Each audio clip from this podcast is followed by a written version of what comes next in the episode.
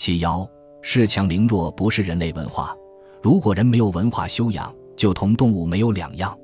动物的世界就是弱肉强食，这是自然的法则。中国这几十年文化教育衰落的可怜。我现在回想，我们那些老辈子人，真是该打屁股。认为西方可以救中国，当年就把西方文化全套搬来了，把这个国家民族搞得那么惨。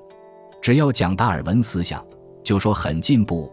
其实我们古人都讲了，达尔文的进化论、弱肉强食理论，就是列子这句话：“胜者为智，是禽兽也；以强凌弱，就算成功，也不是人类的文化，那是禽兽的文化。”如果认为这个理论是文化的话，为鸡狗禽兽矣，而欲人之尊己，不可得也。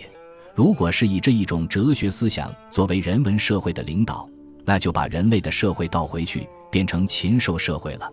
列子的预言都说到了，这个世界被这种思想领导，人比野兽还不如，还惨。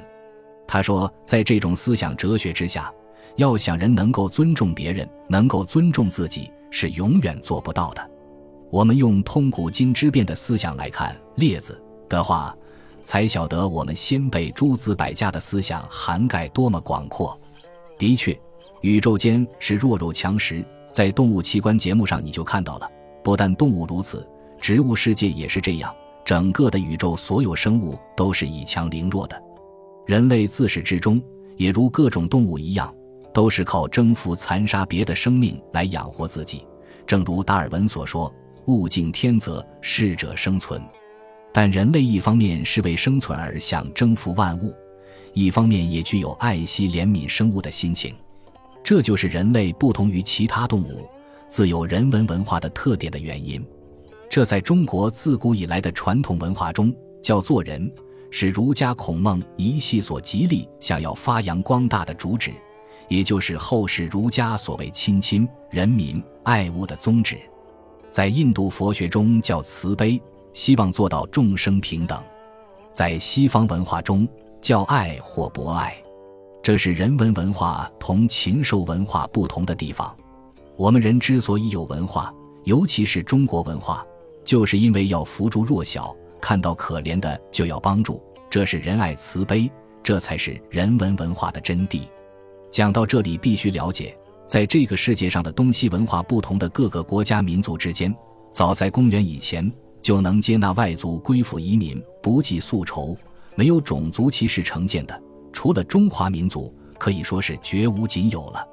因为中国文化本来有王道治天下的传统，以民无同胞，物无与也的仁义精神才能做到。也可以说，中华民族的华夏文化早已在公元以前就实行了人类大同的理念。早已泯除种族歧视的狭隘胸襟，例如以后的唐末五代，以及元朝和清朝入主中国的历史事实，都是具有这种精神的作用。